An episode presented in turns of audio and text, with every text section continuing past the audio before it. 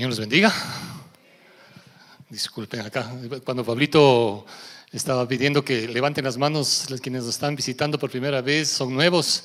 Algunos hermanos me decían, levante pastor la mano también. No se le ha visto en tiempos por acá por acá. Así es que, no, qué grato es poder volverles a, ver, compartir con ustedes, hermanos.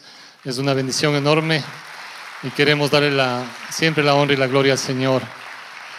Eh, y quisiera aprovechar este tiempo también para agradecer a Dios por, eh, eh, primero, eh, cada una de sus bendiciones en nuestras vidas, en todo momento, en toda circunstancia. Creo que una de las cosas más lindas es que podamos ser siempre agradecidos, pero también Dios pone personas en el equipo, en la iglesia y sobre todo la familia, y queremos dar gracias al Señor muchísimo por esas bendiciones que el Señor nos regala día a día. Así es que que el Señor siga multiplicando también de sus bendiciones en cada una de sus vidas. Eh, en Juan 8.2, si no me equivoco, dice que Jesús estaba sentado eh, compartiendo y enseñando a las multitudes. Así es que tengo base bíblica para estar sentado, hermanos queridos, eh, para seguir en esta mañana compartiendo. Bueno, antes de entrar en el tema y orar un ratito, quisiéramos dar gracias. La Biblia dice que cuando una parte del cuerpo sufre, dice todo el cuerpo sufre, ¿no es cierto? Pero también cuando eh, una parte se siente contenta, feliz, alegre, dice todo el cuerpo también está contento, está feliz. Así es que nosotros también queremos agradecer a Dios.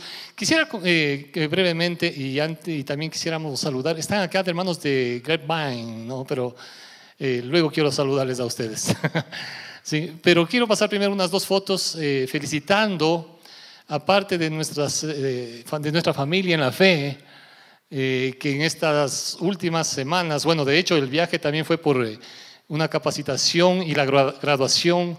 yo sé que algunas otras personas ya el periodo anterior tuvimos este privilegio de entrenamiento de coach cristiano. Así es que les damos un fuerte aplauso. Ahí están los flamantes graduados. ¿Sí? Y también María Dolores y otras, bueno, algunas personas ahí, pero en María Dolores también eh, una capacitación, un entrenamiento en teología, así es que también damos gracias a Dios por eh, esa formación que el Señor permite, que el Señor le siga utilizando.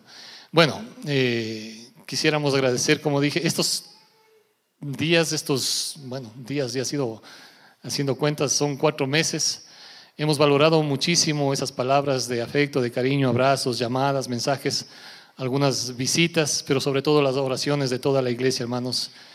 Eh, y en estos meses que hemos estado en la banca, como se dice futbolísticamente, ha sido de mucha bendición ver cómo el Señor eh, ha seguido levantando, utilizando a sus hijos, eh, y, y, uno ha sentido totalmente el respaldo en toda esta labor, ¿no? Y también han sido mm, tiempo de bendición, edificando nuestras vidas con la palabra de Dios, sus testimonios, enseñanzas. Y quisiera eh, agradecer muchísimo al pastor Pablito, a Fer, eh, por todo lo que han estado ahí también al frente, pero también compartiendo con nosotros, pastor Daniel, Anita, gracias por su corazón también ahí sirviendo. Cristian ha sido parte también en esta serie. Cristian eh, Nieto, Manacati, no sé si está aquí, pero Gracias, Oscar, eh, Anita, han sido de mucha bendición, ¿no? Y todos quienes son parte y han, han estado apoyando en las distintas áreas, queremos agradecerles muchísimo. Y eh, una de las cosas que agradecemos de manera especial a Dios es ver rostros nuevos, ¿no? Ver rostros nuevos, creo que es una de las bendiciones más lindas. Eh, yo sé que para muchos también soy desconocido en estos últimos meses, yo también soy una persona nueva completamente y Dios permita tener el privilegio de irnos conociendo un poquito más. ¿sí? Eh, pero queremos insistir en este tiempo de lo que decía Pablito, el desayuno para los nuevos, para el próximo día, sábado, 8 y 30 de la mañana. Será una bendición especial el poder compartir con ustedes. Y este tiempo, como digo, por algunas eh, razones y circunstancias, eh, no solamente por el tema de salud, en realidad a veces hay cosas que pasamos y que toca enfrentar. Ha sido un tiempo complejo de aprendizaje, de reflexión, eh, momentos de lágrimas, no tanto por el dolor físico, tiempos de oración, de fortalecimiento, y aunque también con algunas limitaciones, si cabe el término, eh, físicas, y no solo físicas, ¿no? también otros aspectos materiales, etc. Eh, Dios nos ha llevado a reflexionar y aprender cosas. ¿no? Hace seis años compartíamos con alguien, decía, eh, Dios nos puso también en, un stand-by ¿no? por la cirugía de corazón abierto pero la enseñanza posterior, eh, hace seis años, fue cuida tu corazón. Y no me estaba refiriendo, obviamente hay que cuidar la salud, ¿no? pero me estaba refiriendo también eh, ese mensaje como que cuida tu corazón, es tan fácil contaminar el corazón. Y la Biblia habla claramente sobre eso, aprender a cuidar el corazón. Y bueno, estos últimos meses ha sido, eh, cuida por dónde caminas. ¿No? Cuida, sí, cuida tus pasos. Y hablando de decisiones, esta fractura múltiple en realidad fue producto de una decisión de un segundo. ¿sí? Eh, y a veces pasa así en la vida. Hay decisiones que en un segundo puedes complicarte un buen tiempo y a veces de por vida. Decisiones que por un momento tomas. ¿sí? A lo mejor te involucraste en algo indebido, en un negocio indebido, en un segundo. O con una persona en un momento nada más. ¿sí? Y eso puede terminar afectando toda tu vida. Y por eso cuando estamos hablando de decisiones, sí, creo que es importante tener en cuenta. Yo quería, y de paso saludamos ahora sí a los hermanos de Grapevine, ¿no? de la iglesia, porque esta foto, la primera foto, es justamente con eh, el pastor y hermanos que estuvieron acá hace cuatro meses, ¿no? exactamente hace cuatro meses, eh, sirviendo a Dios, sirviendo acá, eh, sirviendo en la comunidad de las Marías y llevando la palabra de Dios, ¿sí? Y el día sábado, ese día sábado, salimos con el equipo de aquí de la iglesia para darnos una vuelta, que conozcan algo de, nuestro hermoso país. Y fuimos a Otavalo, ¿no es cierto? Eh, y pasamos, disfrutamos un tiempo hermoso ahí con toda la gente, ¿sí? La foto de la derecha es mi última foto eh, bien parado, ¿sí? La siguiente es esta, ¿no? De la última foto a esta, un segundo, nada más, ¿sí? Un segundo. Y por eso puse ahí ese pensamiento, ¿no? Solo se necesita un segundo para cambiar y decidir, para decidir y las cosas comienzan a cambiar, perdón. ¿Sí? Solo se necesita un ratito, un ratito. ¿Y cuántas veces hemos tomado decisiones equivocadas y que nos pueden terminar afectando profundamente? ¿Sí? Es mi oración que al haber escuchado estas ocho decisiones en esta serie, de paso, están eh, en las redes sociales. Si usted no, no pudo escuchar o se perdió alguna, usted puede escucharlas. Pero que podamos, sobre todo, tomar las decisiones correctas que van a traer la bendición de Dios en nuestras vidas. ¿sí? Así es que eso quisiéramos dejar en primer lugar. Y antes de orar, eh, quisiera que me acompañen en el libro de Isaías, capítulo 61, que definitivamente es esta la porción bíblica que resume todo, ¿sí? esta serie. Y dice la palabra de Dios en Isaías 61, el Espíritu de Jehová el Señor está sobre mí, porque me ungió Jehová, me ha enviado a predicar buenas nuevas a los abatidos, a vendar a los quebrantados de corazón, a publicar libertad a los cautivos y a los presos apertura de la cárcel, a proclamar el año de la buena voluntad de Jehová y el día de venganza del Dios nuestro, a consolar a todos los enlutados a ordenar que a los afligidos de Sión se les dé gloria en lugar de ceniza, óleo de gozo en lugar de luto, manto de alegría en lugar de espíritu angustiado, y serán llamados árboles de justicia, plantío de Jehová, para gloria suya. Reedificarán las ruinas antiguas y levantarán los asolamientos primeros, y restaurarán las ciudades arruinadas, los escombros de muchas generaciones. Dios es el que restaura vidas. Amén. Vamos a orar un ratico. Señor Dios eterno, gracias por la verdad de tu palabra y gracias por el privilegio, Señor y Dios, que tú nos das, primero de adorarte, de acercarnos a tu palabra con reverencia, Señor, y buscando que tu Santo Espíritu sea hablando a, nuestros, a nuestras vidas, Señor, en este día. Te suplicamos en el nombre de Cristo Jesús. Amén. Amén. Bueno, eh, vamos a la siguiente lámina. Ahí. Rápidamente, no quiero detenerme en esto por el tiempo, pero hemos avanzado en esta serie de estas ocho decisiones. Decídase por la realidad, decídase por la esperanza, decídase por el compromiso, por el orden, la transformación, la restauración, decídase a crecer, como nos compartía la semana anterior. Y hoy vamos a compartir también, decídase esta última parte, ¿no? A compartir y ofreciendo nuestra vida para que nuestras vidas puedan ser instrumentos de bendición. Siguiente.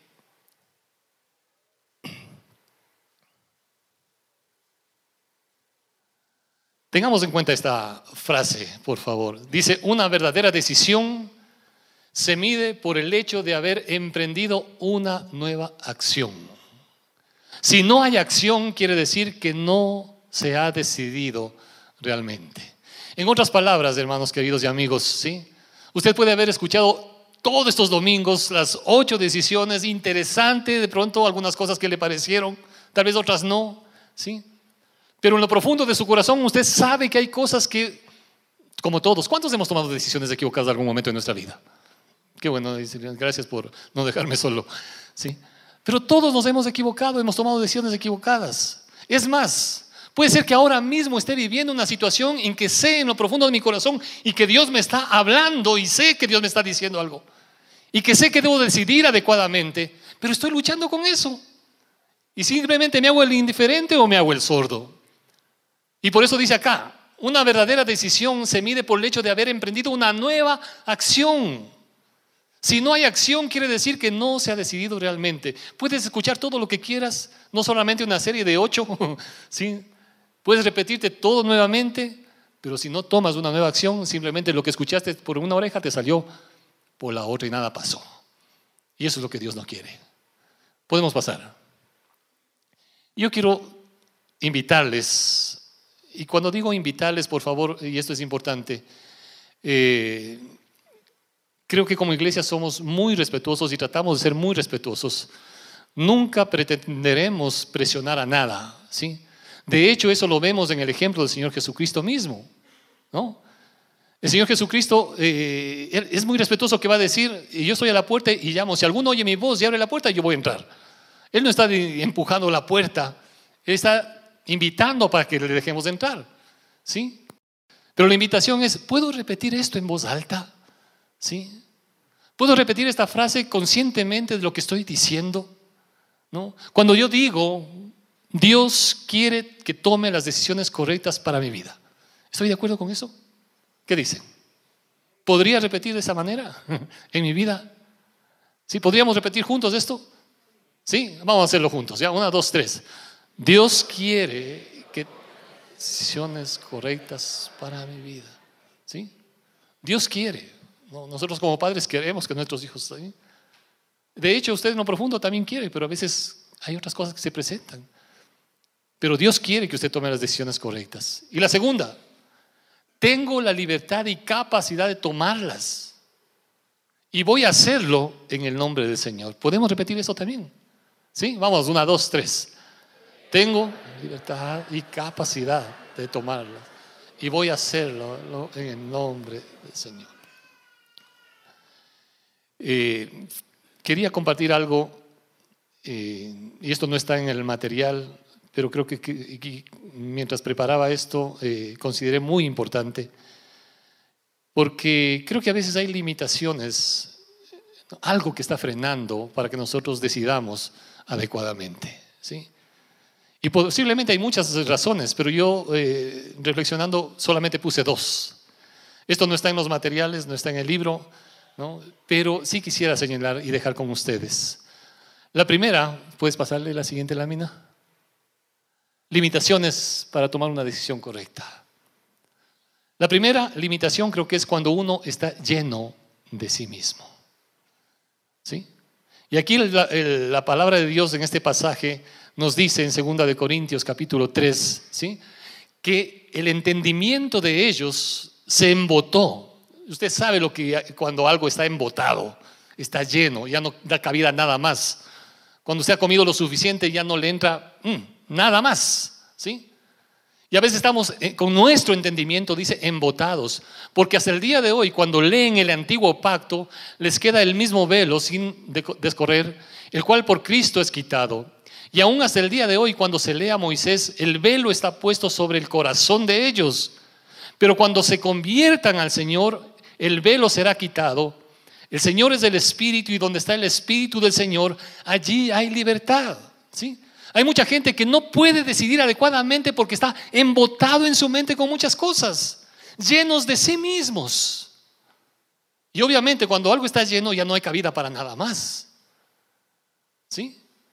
Puede ser que yo dé un espacio para venir a la iglesia, pero una cosa es que dé yo un espacio para venir a la iglesia y otra cosa es que le dé el espacio que le corresponde a Dios en mi vida, en mis pensamientos, en mis decisiones.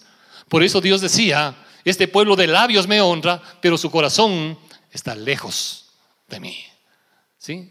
Entonces uno puede estar lleno de sí mismo, lleno de sí mismo, y eso va a limitar el tomar decisiones de manera adecuada. Y la segunda razón, ¿sí? Y tal vez suene medio extraño para algunos, pero cuando uno ve en la Biblia, uno va a encontrar esto. Es cuando alguien, y ojo con esto, ¿no? Porque muchas veces pasa esa situación, sin estar inclusive consciente, puede estar confundido o incluso en algunos casos poseído, hablando espiritualmente. Cuando uno está en una situación así, donde su entendimiento está afectado, donde sus deseos están descontrolados, ¿sí? En muchos casos también hay una influencia del enemigo que está limitando que usted tome las decisiones adecuadas. Dice la palabra de Dios acá en 2 de Corintios capítulo 4, y permítame, no vamos a leer todos los textos bíblicos, usted puede anotarlos y revisarlos después en casa, pero algunos sí quisiéramos hacer referencia brevemente. Dice Corintios 4, verso 3 y 4, pero si nuestro evangelio está aún encubierto, entre los que se pierden está encubierto, en los cuales, y ojo con esta parte, el Dios de este siglo cegó el entendimiento de los incrédulos para que no les resplandezca la luz del Evangelio de la gloria de Cristo, el cual es la imagen de Dios. Y esto es importante porque dice, el Dios de este siglo cegó el entendimiento. Hay alguien que está limitando tu manera de entender las cosas para que no veas las cosas que lo que Dios quiere que te des cuenta, para que tomes las decisiones correctas. Esta mañana mientras leía uno de los salmos, en el salmo, no está ahí en la pantalla, pero ustedes pueden solamente, eh, si quieren acompañarme, está bien, Salmo 13.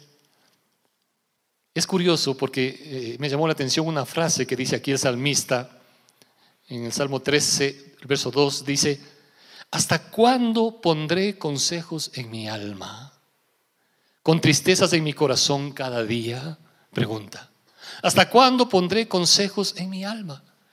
¿Sabe qué? Uno a veces puede estar lleno de sus propios consejos o los consejos de los demás, que eso va a influir tremendamente para tomar decisiones incorrectas.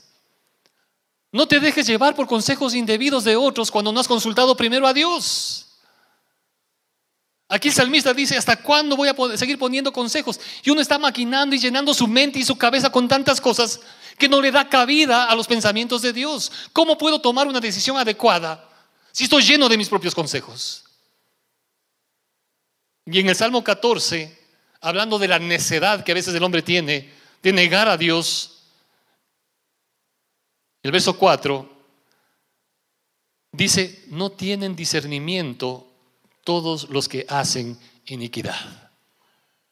No tienen discernimiento. Si no hay discernimiento adecuado, porque estás haciendo las cosas indebidas, ¿sí? ¿cómo vas a poder decidir adecuadamente? Entonces, si hay un limitante, porque uno puede estar embotado de sí mismo, uno puede estar con el entendimiento afectado, el príncipe de este siglo cegó el entendimiento, dice, en el libro de Santiago, Habla también ahí, dice, cuando alguno es tentado, dice, no diga que es tentado de parte de Dios, porque Dios no puede ser tentado ni Él tienta a nadie, sino que cada uno, dice, es atraído y seducido de sus propias concupiscencias. Y cuando está hablando de concupiscencias, está diciendo de sus propios deseos. Hay deseos indebidos que a uno son los que les controlan. Y cuando uno está en esa línea de pensamiento, de deseos, está haciendo lo que uno quiere. ¿Cómo puedo decidir adecuadamente conforme a la voluntad de Dios si doy imperativamente la, decisión a mis deseos? Entonces sí hay limitantes. Y en Lucas 8 usted puede leer ahí ese episodio, cómo el Señor Jesucristo, no solo en este caso, sino en varias situaciones, el Señor Jesucristo intervino porque había personas que en su voluntad estaban limitadas. ¿Por qué? Por el enemigo. Pero dice la Biblia que el Señor Jesucristo vino a deshacer las obras del diablo. Amén. Él vino a deshacer las obras de Satanás.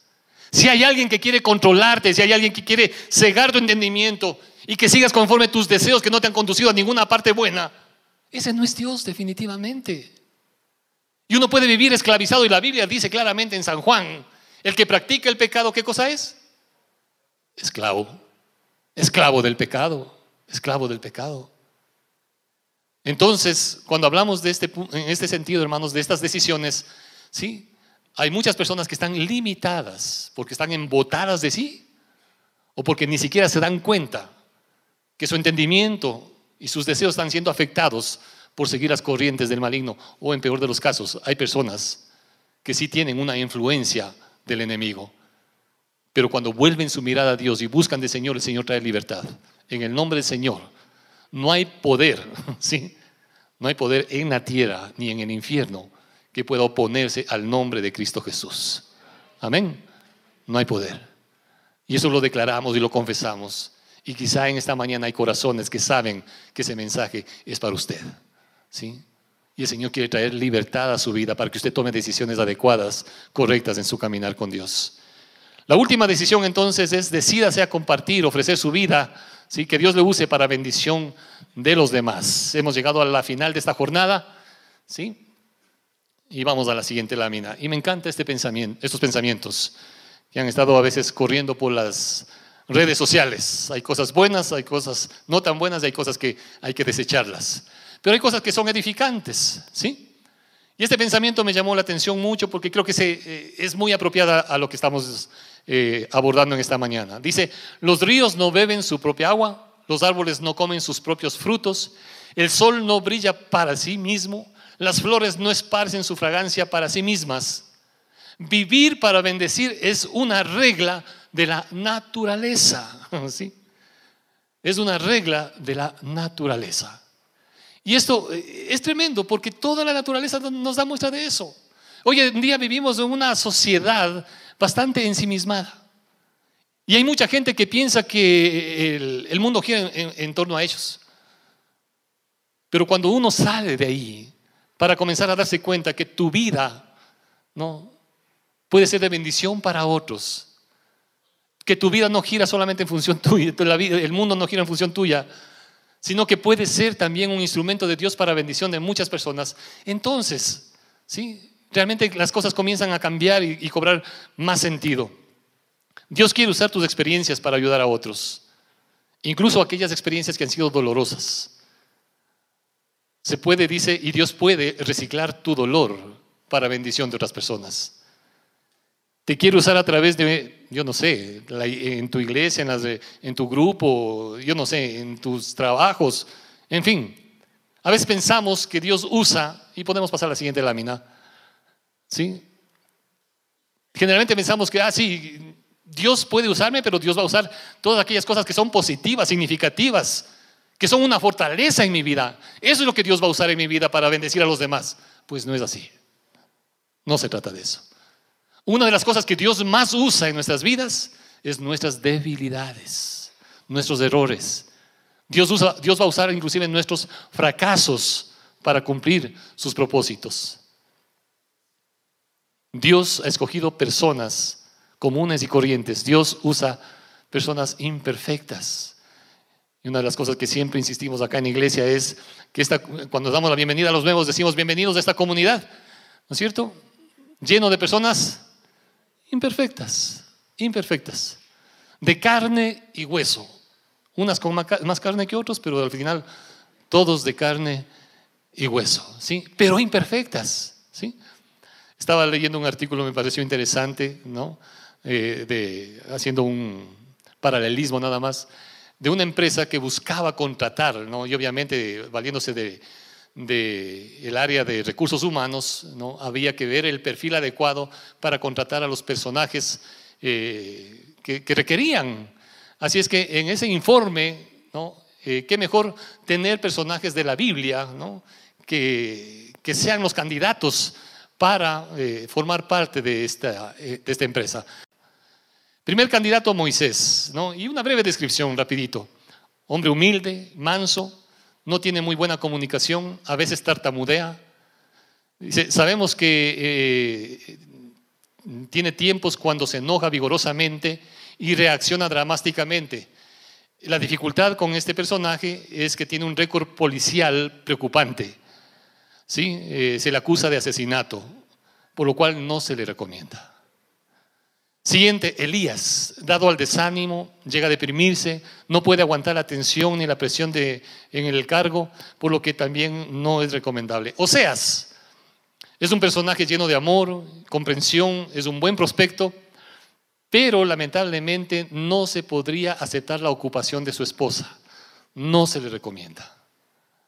Jeremías, inestable emocionalmente, alarmista, negativo, siempre lamenta la situación de la gente, llora mucho, llora igual o más que el anterior líder.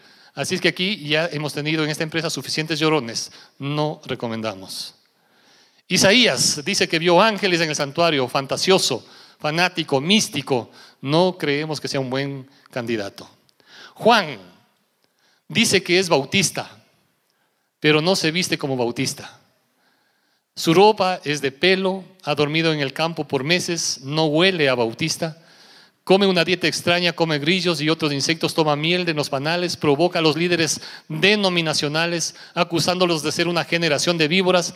Me parece un fanático pastor de una iglesia radical, ¿sí? Así es que por lo tanto no es un buen candidato para lo que estamos buscando. Pedro es un obrero, un pescador, tiene mal humor. Hay rumores que usa lenguaje de la calle por vergüenza de identificarse con el Señor. Peleó con Pablo en Antioquía, es agresivo. En cierta ocasión le cortó la oreja a un personaje, por lo que también vemos que no sería adecuado para el cargo que estamos pensando en el liderazgo. Pablo es un líder muy marcado, tiene buena predicación atrayente, pero algunos dicen que le falta bastante tacto. De hecho, eh, tuvo ciertos inconvenientes con un joven eh, eh, en el ministerio, también se enfrentó públicamente con Pedro, es capaz de predicar toda la noche y hacer que la gente se duerma. A propósito, denle un codazo al que está al lado suyo. Dígale, no, no vamos a predicar toda la, la tarde y si se está dormido, déjele que duerma, que Dios se revele en sueños. Jesús Creo que es uno de los mejores candidatos, pero se le, hay comentarios de que se lleva demasiado con publicanos y pecadores. En cierta ocasión, su liderazgo llegó a lograr eh, un crecimiento de más de 5 mil personas, pero inmediatamente los, desanimó casi a todos y aún a los discípulos les dijo, si quieren irse ustedes, váyanse también. Entonces no vemos que sea una estabilidad para el, el cargo que se le está buscando.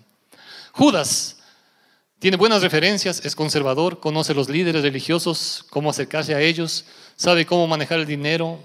Lo invitamos a predicar este domingo como candidato a liderazgo, así que se habla de excelentes posibilidades. Lamentablemente a última hora se canceló el culto porque llegó la noticia que se ahorcó. Es una lástima, pues era el que más se ajustaba a las características que estábamos pidiendo. Oramos que Dios provea otro líder igual a Judas. ¿Se da cuenta? ¿Sí? Dios está buscando gente extraordinaria, perfecta. Nadie cumple. Nadie cumple, ni usted ni yo. Y de hecho en los personajes de la Biblia, inclusive hay argumentos así, vemos personajes con muchos errores, con muchas falencias. ¿Y qué dice la palabra de Dios en 2 de Corintios capítulo 12, versículo 9? Dice acá el apóstol hablando de lo que el Señor le puso en su corazón y le dijo, me ha dicho, bástate mi gracia porque mi poder se perfecciona en la debilidad. Por tanto, de buena gana me gloriaré más bien en mis debilidades para que repose sobre mí el poder de Cristo. Por lo cual, por amor a Cristo, me gozo en las debilidades, en afrentas, en necesidades, en persecuciones, en angustias. Y fíjese cómo dice acá, porque cuando soy débil, entonces, ¿qué dice? Soy fuerte. Dios va a utilizar no solo tus fortalezas, gloria a Dios por las cosas positivas y fuertes que tienes, pero lo que Dios más va a usar es aquellas áreas que son débiles. Aquellas cosas que pueden haber causado dolor en tu vida y han sido un error y quizá un fracaso en tu vida. Dios va a usar eso para los propósitos eternos. El mundo no lo ve así, pero Dios lo ve de otra manera distinta. Por eso podemos decir que Dios nunca desperdicia el dolor. Dios nunca va a desperdiciar el dolor. Ojo, que si bien es cierto, Dios nunca desperdicia el dolor, nosotros sí podemos hacerlo. Nosotros sí podemos desperdiciarlo. Y aquí hay dos preguntas. Siguiente. Si Dios no desperdicia el dolor, ¿no es cierto? Entonces, dos preguntas. ¿Por qué Dios permite nuestro dolor? Y en segundo lugar, entonces, ¿cómo podemos usar nuestro dolor para ayudar a otros? Vamos a avanzar rápidamente. Eh, pásale nomás, pásale la siguiente, aquí están los cuatro. Primero, ¿por qué Dios permite nuestro dolor? En primer lugar, porque Dios te ha dado libre albedrío, ¿sí? Eso lo encontramos desde Génesis, ¿no? Y una de las evidencias de que hemos sido creados a imagen y semejanza de Dios es la libertad que tenemos de escoger. Y por eso usted y yo tenemos la libertad de escoger entre las cosas que te convienen y las cosas que no te convienen. Usted y yo podemos escoger, eres libre para optar por el bien o por el mal. Pero ojo, si bien es cierto, tengo esa libertad de escoger entre el bien y el mal, lo que me conviene y lo que no me conviene, no soy libre de las consecuencias de mis decisiones. Quiero repetir esto no soy libre de las consecuencias de mis decisiones. ¿Sí? Es más, eres libre para aceptar o rechazar a Cristo. ¿Sí? Dios te ha dado esa libertad. Y aquí nadie te está obligando. A veces hemos escuchado a personas que dicen, yo no quiero porque no quiero que nadie me obligue. No, aquí nadie está para obligar a nadie. Tú eres libre, estás en perfecta y total libertad de escoger pero también no eres libre de las consecuencias de la decisión que tomes. ¿Está claro eso? Amén. ¿Sí? Ese punto es importante. Dios no quería un montón de títeres y por eso nos dio esa capacidad de escoger con libertad. Quería personas que puedan optar por amar a Dios. Amor no es amor si no es voluntario. Les decía en el primer culto porque ayer algunas personas estuvimos participando en una ceremonia, una boda eh, de Alejo y la Joa, ¿sí? una joven pareja de aquí de la iglesia, una linda pareja, jovencitos, ¿sí? el papá también pastor de otra iglesia. Y el papá, en un momento de la ceremonia, no, el pastor Pablito estuvo ahí presidiendo también, pero el papá en un momento dado le preguntó al novio, ¿sí? el, papá, el papá de la novia, ¿no? y creo que por eso con más énfasis lo dijo, permíteme eh, nuevamente preguntarte, por voluntad propia estás aquí. ¿Sí? Es decir, amor no es amor si no hay la voluntad y la disposición. No puedes obligar a nadie que te ame.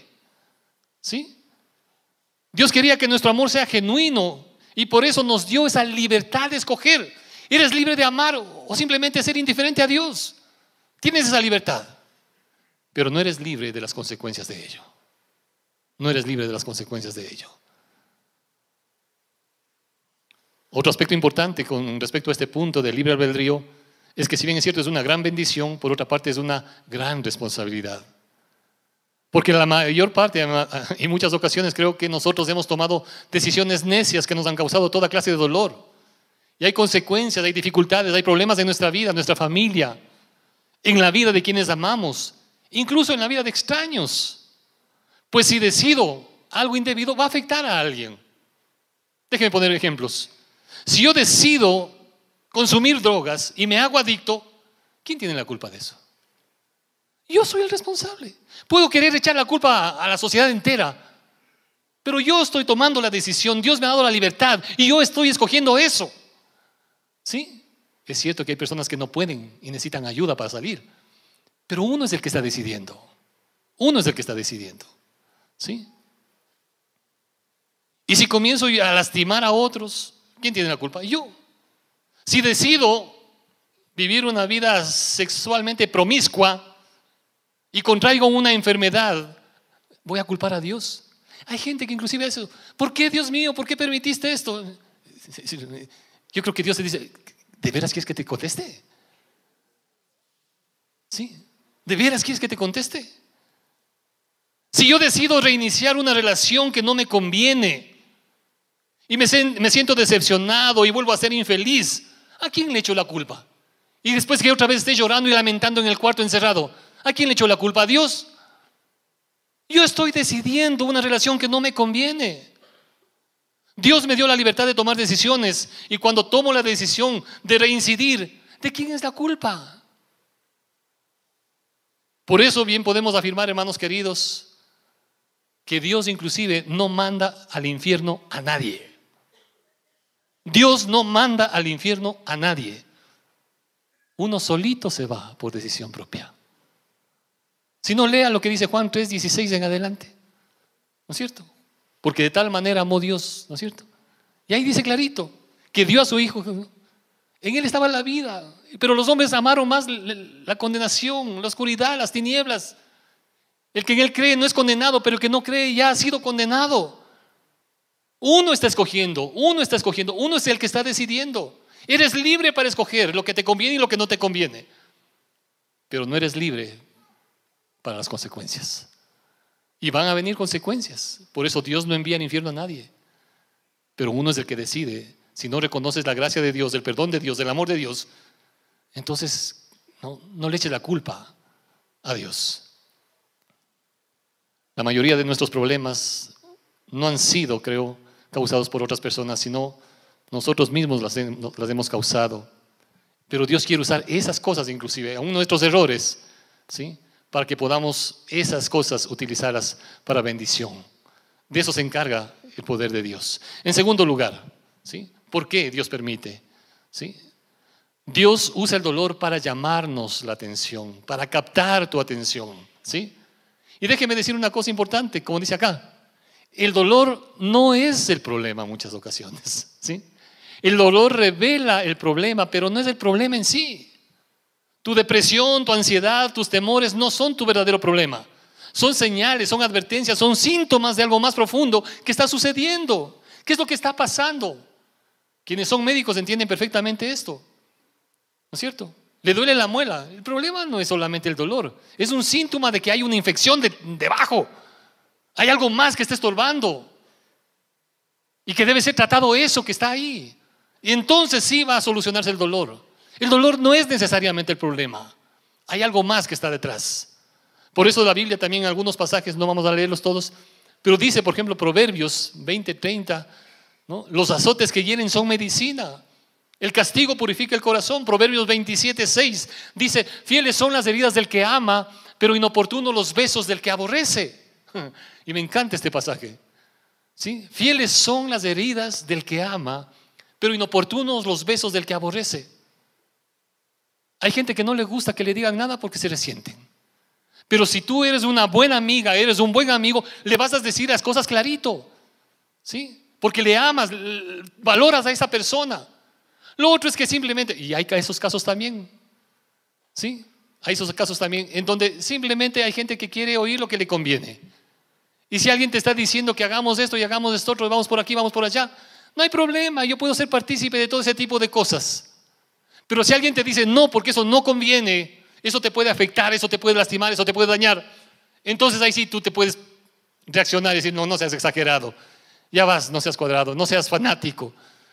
Fieles son las heridas del que ama. Yo le puedo ver a mi hijo que está al borde del precipicio y le puedo con ternura decir, mi vida, corazoncito, no darás un paso más allá porque te puedes caer, mi amor. Sí le puedo decir eso. Pero una desesperación de padre, si veo que se va a caer al abismo, ¿qué es lo que hago? Le cojo de los pelos y aunque llore le arrastro para acá. Él me puede reclamar después. Sí, y a mí no me importa que me reclame después, pero le evité que se vaya abajo. Por amor le cojo y le, zarandeo de pronto. Sí, pero no voy a dejar que se caiga en el abismo. Fieles son las heridas del que ama. Inoportunos los besos del que aborrece, dice Proverbios. Entonces, cuando pensamos en esta parte, Dios usa el dolor para llamarnos la atención. La pregunta también es, o más bien podríamos decir, eh, a veces llegamos a agotar nuestros recursos, ¿no? Y cuando nuestros recursos se agotan, es que comenzamos a buscar a Dios. Si todavía no has decidido entregar tu vida a Dios, la pregunta entonces sería, ¿cuánto dolor estás dispuesto a soportar antes de que, de que tomes conciencia de que necesitas a Dios? A veces estamos esperando tocar fondo. Ustedes recuerdan la parábola del hijo pródigo, ¿sí? Y el muchacho se fue, ¿no? ¿Hasta dónde? ¿Quieres topar fondo para volver en sí? ¿Por qué no oír las palabras amorosas de Dios a tiempo para evitarte muchas otras cosas que Dios no quiere que pases? Porque tienes la capacidad y tienes la libertad de decidir adecuadamente. En tercer lugar, Dios usa el dolor para enseñarnos a depender de Él. Aquí este pasaje es muy interesante porque dice el apóstol, hermanos, dice, queremos que sepan cuántas dificultades tuvimos en la provincia de Asia fue una prueba tan dura que ya no podíamos resistir más. Hasta perdimos la, perdón, hasta perdimos la esperanza de salir con vida. Nos sentíamos, dice, como condenados a muerte. Pero esto sirvió para enseñarnos a no confiar en nosotros mismos, sino en Dios que resucita a los muertos. ¿no? Tremendo lo que dice. Lo que estábamos experimentando prácticamente ya no había esperanza. Pero esto sirvió para algo más, para que nuestra, la, crisis que estamos viviendo nos lleve a confiar y depender totalmente en Dios. Creo que uno podría concluir que hay muchas cosas que solo aprendemos mediante el dolor. Es triste, pero es cierto. Hay muchas cosas que solo se aprenden ¿sí? cuando uno ha vivido una situación difícil. Y por último, acá Dios usa el dolor, cuarto, para que podamos nosotros ser de bendición para otros. La siguiente lámina. Dice, eh, ¿cómo es? Eh, Corintios, segunda de Corintios, es un pasaje precioso acá, el capítulo 1. Y entre esos versos dice que Dios nos consuela en todas nuestras tribulaciones, como, como traduce acá, en todos nuestros sufrimientos, para que nosotros podamos, dice, consolar también a los que sufren, dándoles el mismo consuelo que Él nos ha dado a nosotros, ¿sí? Y esto me encanta, porque Dios nunca desperdicia el dolor. Dios quiere usar esas experiencias para bendecir a otros, ¿sí? Y que Dios nos libre de desperdiciar ese dolor, una crisis, un problema, aún una adicción, ¿sí? Esas cosas que son difíciles, Dios quiere usarlas, no para que sigas en el mismo estilo de vida, obviamente, pero Dios va a usar eso, porque ¿quién puede entender mejor, hermanos queridos, sí? ¿Quién puede entender mejor a una madre que ha perdido un hijo. ¿Sí? O sea, no hay dolor tan grande como ese, una pérdida de un hijo. Pero una persona que ha vivido esas experiencias puede entender mejor a alguien que de pronto está pasando esa misma situación. O un hijo que está metido en drogas, o una persona que, que le abandonó el esposo. ¿Sí? Y qué importante es cómo los corazones se abren. Miren, acá hay ministerios como el ministerio de las mujeres cabezas de hogar. Y es impresionante cómo se enriquecen y se fortalecen entre las mujeres ahí. Porque están compartiendo y entre ellas se van edificando y fortaleciendo.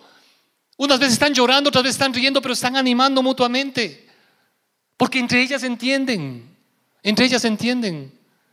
Es tan significativo esto, hermanos, y como mencioné al, inicio, eh, y es tiempo para, valorar eh, esto. Eh, en, esta, en esta temporada, dentro de las de las eh, experiencias muy valiosas y muy significativas, no solamente por los saludos, los abrazos, los mensajes de cariño que hemos recibido, sí, eh, algunas de las visitas que hemos tenido, y no quiero desmerecer a nadie, por favor, y quiero esto mencionarlo con el mayor cariño y mayor respeto a todos, pero sí quiero eh, ser muy agradecido con, con, las personas que estuvieron acompañándonos en casa, ¿no? y particularmente quiero mencionar a dos personas, ¿no? Dos personas. La una, y lo digo esto igualmente con mucho cariño y respeto, eh, doctor Iván, doctor Iván Sisa. Eh, algunos le ubican, otros quizás no le ubican para nada, eh, pero realmente una persona que admiro y respeto muchísimo. algún rato él compartió su testimonio acá en la iglesia. ¿sí? La situación de él fue, o ha sido difícil porque de niñito, pequeño, un carro le pasó eh, eso le dejó prácticamente limitado a una silla de ruedas eh, todo el tiempo, eh, operaciones muy delicadas, muy difíciles, sí, pero un hombre que ha sabido superar, ha sabido salir adelante, un hombre que le pone ganas de una manera increíble. Hace dos años, si no me equivoco, doctor, la Universidad de Harvard le aprobó para su curso de posgrado en medicina, sí el gobierno no, no lo apoyó, ¿no? Pero él siguió gestionando y, logró eh, avanzar en una de las mejores universidades en Boston, ¿sí? Y obviamente él fue a verme ahí en su silla de ruedas con su familia, ¿no? Y me decía, pastor, ahora usted entiende un poquito mejor cuando alguien se estaciona donde no debe estacionarse, ¿no es cierto? no, ahora usted sabe lo que significa tener que ir al baño, ¿no? Oiga, y claro, la mayor parte de nosotros, o subir gradas, ¿sí? Que para nosotros es lo común y corriente, ¿sí? Pero una persona que ha vivido una experiencia puede entender mejor el dolor de otra persona. ¿Estamos o no de acuerdo con eso? Totalmente, hermanos, totalmente. Y de hecho hay cosas que uno no va a alcanzar a comprender nunca. Pero es tan edificante como el Señor nos bendice a través de esas personas. Yo doy gracias acá a Dios por la vida de una niña.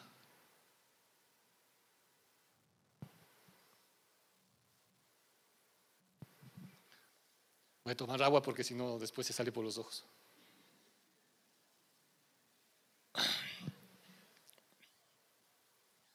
Y Dana también estuvo visitándonos. ¿no? Eh, creo que algunos le conocen también a Dana. Y, gracias, Marquito, por tu familia. Es una niña preciosa, preciosa. Impresionantemente cómo nos bendice. A todos. Yo, creo que nos ha bendecido como iglesia de una manera increíble. Eh, nació, no me acuerdo el nombre, y perdón Marquito, no me acuerdo el nombre de cómo es el término médico, pero más conocido como niña de cristal, eh, por la sensibilidad de sus huesos y fácilmente se fractura. ¿No? Un movimiento malo y, y, doloroso, no es que no siente, siente y le duele. Y una fractura, ustedes saben, ¿no? Eh, me daba chiste porque una temporada los que estábamos atrás era la sección de los patojos de atrás ¿no? Estábamos ahí algunos con, con las muletas, algunos con esguinces, otros con fracturas, lo que sea. ¿no? Pero duele, ¿no? Y yo no sé cuántas ha tenido, pero ha sido impresionante la fe de esa chica. ¿Cuántas ocasiones el Señor volvió a poner los huesos en el puesto sin necesidad de intervención médica? Y lo que esta niña lo primero que hacía es, oremos a Diosito, busquemos a Dios. La fe de una niña, por eso dice la palabra de Dios en los salmos, ¿no es cierto? De la boca de los niños y los que lactan, fundaste la fortaleza. Los niños nos dan una fortaleza impresionante a nuestras vidas. Y debemos valorar, hermanos queridos, y por eso que Dios nos ayude como iglesia a ser de bendición para las generaciones que vienen. Amén. Que Dios nos ayude. Pero quiero agradecer muchísimo, porque no saben la manera como nos han bendecido. ¿no? Tal vez hay limitaciones físicas, tal vez hay limitaciones económicas, tal vez hay limitaciones emocionales. Dios va a usar tu dolor para bendecir a otros. Dios quiere usar. No desperdicies, porque Dios no lo va a hacer. Amén. Dios no desperdició el dolor de José. Vendido por sus hermanos, todas las cosas injustas que él vivió. Pero luego el hombre dijo claramente, ustedes pensaron mal contra mí, pero Dios lo encaminó para bien. Amén. Es la manera como Dios usa. Y Dios lo levantó. Cuando alguien pone aún su dolor en las manos de Dios, Dios te va a levantar. Dios te va a levantar. Quiero ir terminando, que ya nos pasamos demasiado, pero rapidito. ¿Cómo podemos usar nuestro dolor para ayudar a otros? Rápido, pásale ahí. Primera de eh, Pedro 3:15 dice, estad siempre preparados para presentar defensa con mansedumbre y reverencia ante todo el que os demande razón de la esperanza que hay en vosotros. Debemos estar, dice, preparados, ¿sí? con una actitud correcta, mansa, reverente, no prepotente, no juiciosa, no, me, refiero a juiciosa, no como lo, utilizan a veces los, los colombianos acá, no, juicioso es un buen término. No, pero no para emitir juicios indebidos, ¿sí? Ante todo el que os demande razón de la esperanza, no dice de la fe, no dice de conocimiento, razón de la esperanza que hay en usted. Si usted tiene una esperanza, ¿sí? y qué hermoso hermanos, porque usted no va a poder hacer dos cosas cuando esté en la presencia de Dios. Nuestros cuerpos serán transformados. ¿sí? Allá no va a haber enfermedad, no va a haber pecado, no va a haber fracturas, ¿sí? no va a haber eh, huesitos de cristal, no va a haber nada de eso. ¿sí? Va a haber dos cosas que no va a poder hacer. No va a poder pecar y no va a poder compartir de Cristo. Esas dos cosas usted no va a poder hacer en el cielo. Por eso Dios le ha puesto acá, para que hagamos las cosas adecuadas, para que compartamos de la palabra de Dios aquí. Por eso quiero terminar. Primero, entonces, siente. Acepta tu misión. ¿No? Dios nos ha llamado para que podamos ser sal y luz, para que podamos llevar el Evangelio, dice, a todas las naciones, predicándoles del amor de Dios, predicando el amor de Cristo. Cuéntales tu historia, como el ciego, ¿no es cierto? Que estuvo, no sé cuántos años, creo 38, 40 años, no me acuerdo cuántos años estuvo ciego. Y vino Jesús y le sanó, y el ciego ni siquiera se dio cuenta quién le sanó, dice la Biblia. Y cuando le preguntan quién fue el que te sanó, dice, no sé. Y dice, el que te sanó era un, un pecador. Dice, no sé si era pecador. Lo único que sé es que antes yo no veía y ahora veo. ¿Cuánto conocimiento bíblico, cuántos cursos de teología había seguido este ciego? Nada. Pero contó su historia, cuenta tu historia. Dios te ha sacado de algo, cuenta lo que Dios ha hecho en tu vida. Si has vivido una experiencia difícil, dolorosa, alguien te ha lastimado, entrega primero esas cosas en las manos de Dios. Dios te va a restaurar y Dios va a usar eso para que cuentes la manera como Dios te sacó de eso. Amén. Lo otro es que te quedes encerrado en ti mismo lamentando toda tu vida y que todo el mundo te vea y dice, pobrecito, así, qué bestia, qué penas, qué mala gente, cómo te han lastimado. ¿Quieres vivir eso? ¿O quieres usar más bien lo que Dios quiere usar? ¿No? Ese dolor para traer bendición y obviamente aprender. ¿No? Hay un material muy lindo en constructores que decimos en un curso, tú puedes ver las cosas como una escuela o como un infierno. O aprendes, ¿sí? o vives lamentando toda tu vida. Cuenta tu historia, sé humilde, sé real, considera a las personas que van a ser beneficiadas con lo que vas a compartir. Y termina con esto. Aunque no puedo elegir mis circunstancias, es cierto. De hecho, no podemos cambiar las circunstancias de nuestro pasado. Hay otras cosas que en el presente o en el futuro no vas a poder intervenir en las circunstancias. Aunque no puedo elegir mis circunstancias, sí me declaro responsable de elegir mis respuestas. ¿Cómo vas a responder? ¿Qué decisión vas a tomar? ¿Sí? Porque no eres responsable de las consecuencias. Ora, ¿sí? Poniendo en las manos de Dios, ¿qué cosas son las que te han causado dolor? Haz una lista de pronto, ponlo en las manos de Dios y te vas a dar cuenta cómo Dios quiere usar eso, ¿sí? Y comparte con alguien, comparte con alguien. La siguiente. Eso ya lo leímos, ¿no es cierto? Tiene que haber acciones. Y esta frase me gustó bastante. El primer paso no te lleva a donde quieres ir, pero te saca de donde estás. ¿Sí? Hay personas que siguen cavando y haciendo hueco para adentro. ¿Sí?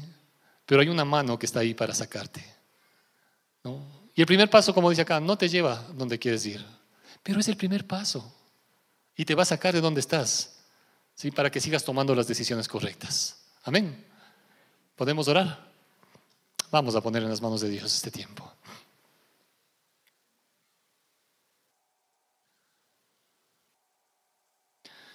Y mientras oramos, sí quisiera invitarles, yo no sé las experiencias que usted ha vivido, las circunstancias que le ha tocado pasar. A veces en este caminar, quienes más te han lastimado pueden ser personas que han estado muy cerca a ti. Y ha habido dolor, y ha habido tristeza, y ha habido traumas. Pero tú puedes poner eso en las manos de Dios. Dios se encarga de restaurar. Dios no quiere que sigas esclavizado a algo. Él vino para darnos libertad. Y donde está el Espíritu de Dios, ahí hay libertad. Ahí hay libertad. No sé cuál es el paso que tengas que dar en esta mañana, pero ese primer paso te va a sacar de donde estás. Quizá el primer paso sea levantar tu mano y decirle, Señor, yo necesito de ti. He estado lleno de mí mismo.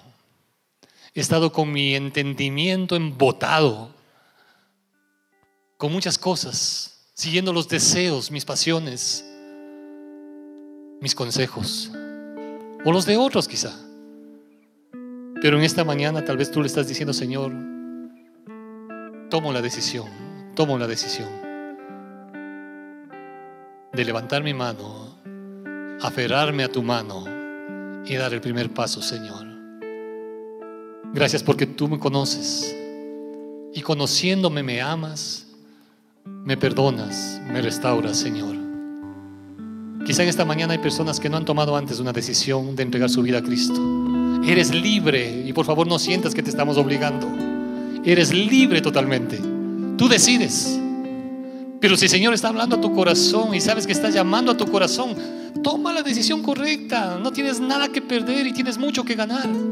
Toma la decisión correcta, abrir tu corazón a Cristo y entrégale tu vida, Señor. Y dile, Señor, en esta mañana yo decido abrir mi corazón a ti. Ahí donde usted está, quizá hay alguna persona, ahí en la intimidad, usted con el Señor, no se preocupe de las personas que están al lado suyo. Pero si usted le está diciendo al Señor, Señor, en esta mañana, yo elijo, yo decido rendir mi vida a Cristo. Te abro mi corazón. ¿Puedes levantar tu mano por un segundo nada más? Yo entrego mi vida a Cristo. Yo entrego mi vida a Cristo. ¿Sabe que es la mejor decisión? Y no se avergüence de levantar su mano. Él no se avergonzó de morir públicamente en la cruz por usted. Y si usted tiene que levantar su mano, si quiere ponerse de pie, decirle, aquí estoy, Señor, mi vida te pertenece. No quiero seguir haciendo, Señor, las cosas conforme mi voluntad, mis caprichos y mis deseos. Quiero de hoy en adelante tomar las decisiones correctas, Señor, bajo tu guía, tu dirección. Gracias, Señor. Sella con tu Santo Espíritu la decisión de cada persona, de cada corazón, Señor. Y que cada día podamos, Señor, hacer tu buena, perfecta y agradable voluntad, Señor. Guarda cada corazón, Señor. Y también utiliza cada una de nuestras vidas, Señor, para que aún aquellas experiencias difíciles puedan ser instrumentos para que podamos, Señor y Dios, ser sensibles, entender y compartir del amor tuyo para otras personas. Aún aquellas cosas dolorosas que nos han pasado, Señor, tú no vas a desperdiciar nada y nos vas a hacer instrumentos de bendición, Señor, para tu honra y tu gloria en Cristo Jesús. Amén. Si te gustó esta prédica, te invitamos a que te suscribas a nuestro podcast y nos sigas en YouTube, Facebook e Instagram como Encuentro con Bahía. Además, recuerda que cada semana tendremos una prédica nueva para ti.